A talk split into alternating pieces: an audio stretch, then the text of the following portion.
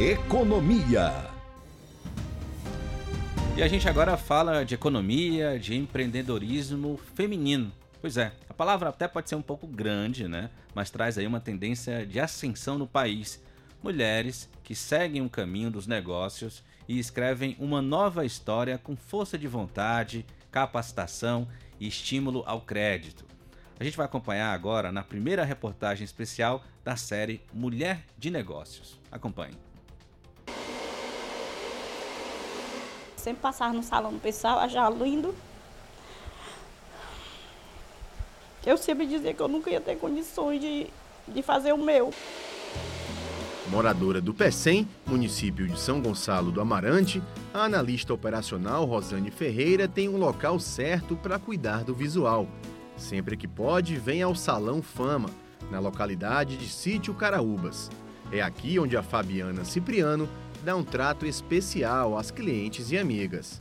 Ela encontrou um caminho melhor mesmo, através do conhecimento, em busca do seu trabalho, se reciclando e se tornou uma das cabeleireiras melhores daqui. Todo mundo vem buscar aqui, tem, o trabalho dela é de boa qualidade. A Fabiana começou a trabalhar como cabeleireira há pouco mais de 10 anos, movida inicialmente pela necessidade. Precisava de uma renda extra para sustentar a filha.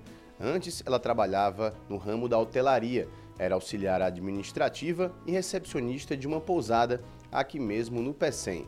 Aos poucos, o negócio foi evoluindo e teve, em março de 2020, um ponto-chave. Justamente no início da pandemia, ela abriu esse salão aqui. Fabiana, como é que foi para ti, nesse período de tantas dificuldades, não só para você, para todo mundo, conseguir abrir um negócio e como é que você fez para prosperar nesse período tão complicado? É, foi um momento muito difícil, até porque eu achei que seria um momento errado para mim abrir.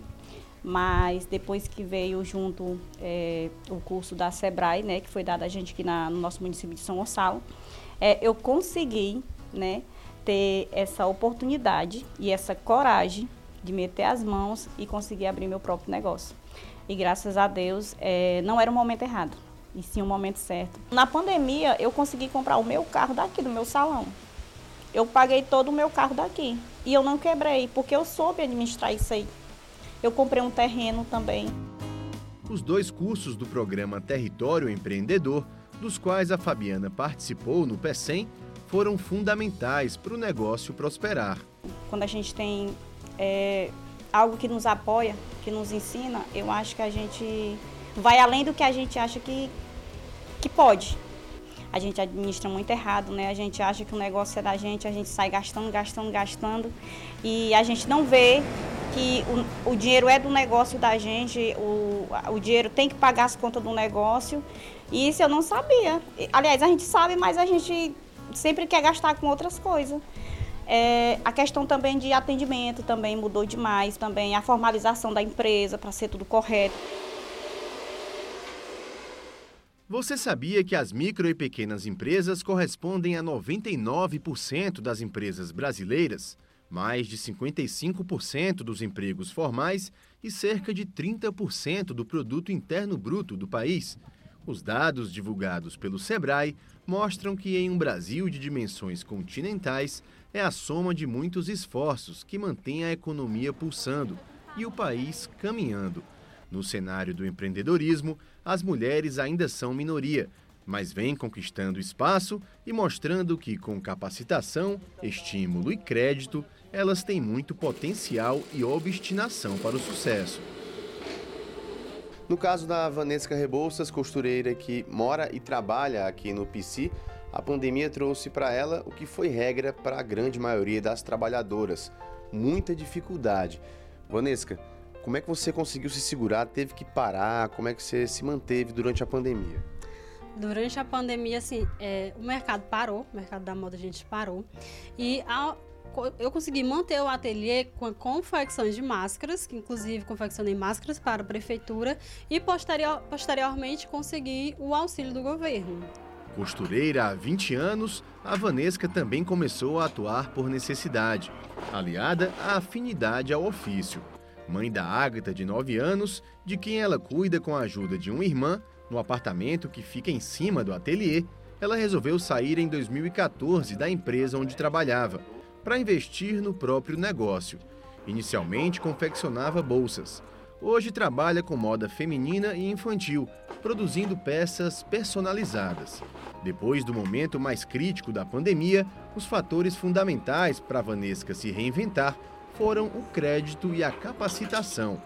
Além de se formar em design de moda em 2020, ela recebeu no ano passado a primeira parcela da verba do projeto Mulher Empreendedora, da Prefeitura de Fortaleza, em parceria com o Sebrae, para o uso orientado de um capital de giro. Através do projeto, deu assim um fôlego para res, respirar aqui no ateliê, para poder comprar matéria-prima, para eu ter um, um, capital de giro, né?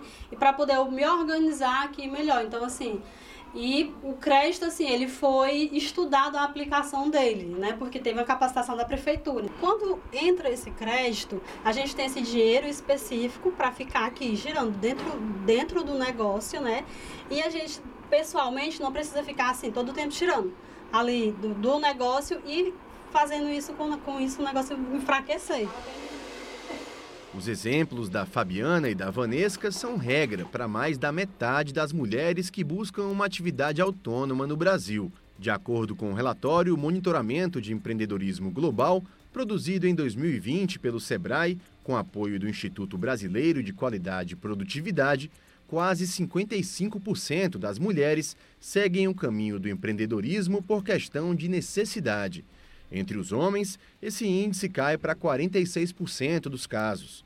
Segundo a articuladora da Unidade de Competitividade dos Negócios do Sebrae Ceará, Alice Mesquita, o principal desafio é fazer com que as mulheres enxerguem novos horizontes.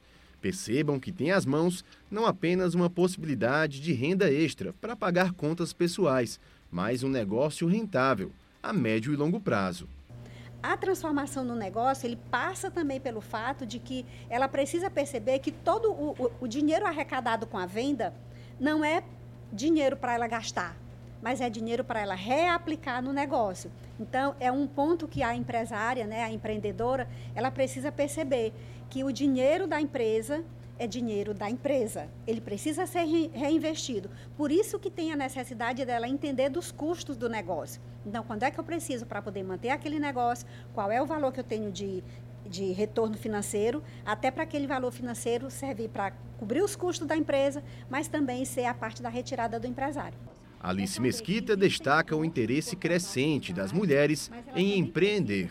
A gente tem visto né, nos últimos anos muitos exemplos de mulheres empreendedoras e mulheres empreendedoras de sucesso. Então, isso faz com que outras mulheres percebam que também é possível empreender.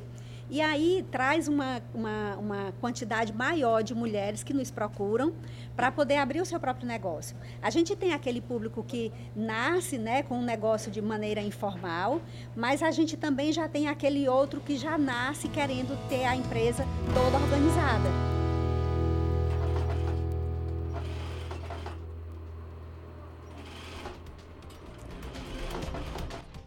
Agora 4 horas e 38 minutos. Amanhã a gente fala dos desafios da mulher empreendedora que se divide entre o negócio e as responsabilidades de casa, mas que ainda assim mostra que é possível andar com a carreira e a família lado a lado. Amanhã acompanha aí mais uma reportagem desta série especial sobre a presença da mulher, a presença feminina, né, no empreendedorismo.